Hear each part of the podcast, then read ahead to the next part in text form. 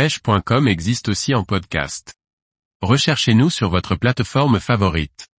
Montage nose rigged, lorsque simplicité rime avec efficacité. Par Julien Lecouple. Le weightless nose rig et sa variante lestée, le Furico rig, ou pendulum rig, sont deux montages, finesse, issus de la pêche du black bass et spécialement utilisés pour tromper la vigilance des poissons méfiants dans les eaux claires. En France, leur utilisation est fortement recommandée. Dans les deux cas le leurre est piqué par le nez, nose rigged, de la même manière qu'en drop shot, ce qui a pour principal intérêt de donner au leurre un maximum de liberté. La différence vient du fait que dans le cadre du Vexless Nose Rig, le leurre est piqué sur un hameçon simple alors que pour le Furico Rig il s'agit d'une tête lestée type Inchwaki entre 0,5 et 3,5 grammes environ, poids qui dépendra de la profondeur, de la couche d'eau que l'on souhaite pêcher et du poids du leurre que vous piquerez en trailer. Le premier sera donc utilisé en priorité proche de la surface pour la pêche à vue et le second, sur le fond. Puisque le weightless nose rig est un montage non lesté, on va compter sur les caractéristiques naturelles des leurres, leur souplesse et leur densité principalement. On sélectionnera donc des leurres salés, le sel ayant le double intérêt de rendre les leurres coulants et de les rendre plus appétants, lorsque l'on s'adresse à des poissons méfiants, chaque détail compte.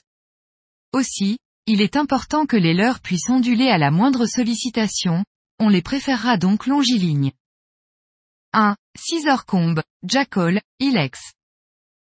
2. Flying Squirrel, Big Beat Bay. 3. Lizard, Trigger X. 4. Magic Ring Curly Worm, Ilex.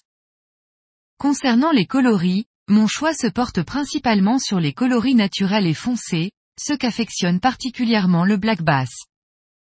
Initialement, le Furico Rig a été pensé pour l'animation de petits leurres souples finesse aux flancs holographiques dans le but d'imiter le plus naturellement possible l'attitude d'un poissonnet agonisant. Parmi les références de leur souple finesse particulièrement réalistes nous pouvons citer le Dropshot Minnow de chez Berkeley. L'idée initiale étant d'imprimer un rolling sur place au leurre afin de faire miroiter ses flancs holographiques.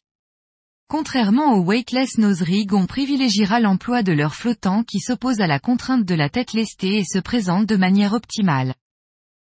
Néanmoins, on pourra s'écarter des caractéristiques de base et écheur tout type de leurre, si tant est qu'il s'agisse de leur finesse, afin de rester dans l'esprit de cette technique, et notamment se présenter plus haut, la seule limite étant votre imagination. Compte tenu du fait qu'à l'instar de toutes les techniques dites finesse, on recherche le réalisme et que l'on emploie donc des leurres au coloris naturel qui n'appellent pas les poissons de loin, on réservera le Furico Rig pour les eaux claires en priorité.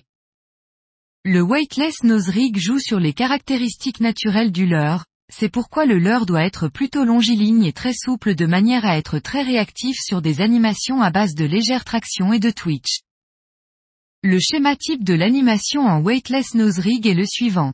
1. Je détecte un poisson 2. Je lance mon montage à proximité du poisson 3. Je laisse le leurre descendre naturellement pendant quelques secondes avant de commencer à l'animer 4. Je twitch le leurre plusieurs fois jusqu'à ce que le poisson s'y intéresse puis je cesse. 5. Si le poisson s'approche du leurre mais ne le prend pas alors j'imprime un ou deux twitch au leurre pour déclencher la touche et généralement ça fait mouche. Pour ce qui est du Furico Rig, on pourra animer le leurre à différentes hauteurs et donc peigner différentes couches d'eau en fonction du poids de la tête lestée mais selon moi ce montage prend tout son sens en tant que complément au Weightless Nose Rig, c'est pourquoi je le réserve à une animation sur le fond répondant au schéma suivant. En dents de scie entrecoupé d'animation sur place sur le fond type shaking. Considérant que l'on va mettre en application ces techniques principalement du bord, des cannes d'une longueur d'un minimum de 2 mètres et jusqu'à 2,20 mètres sont à privilégier afin d'atteindre des distances de lancer convenables. Question puissance, des cannes UL et L seront parfaites pour la précision.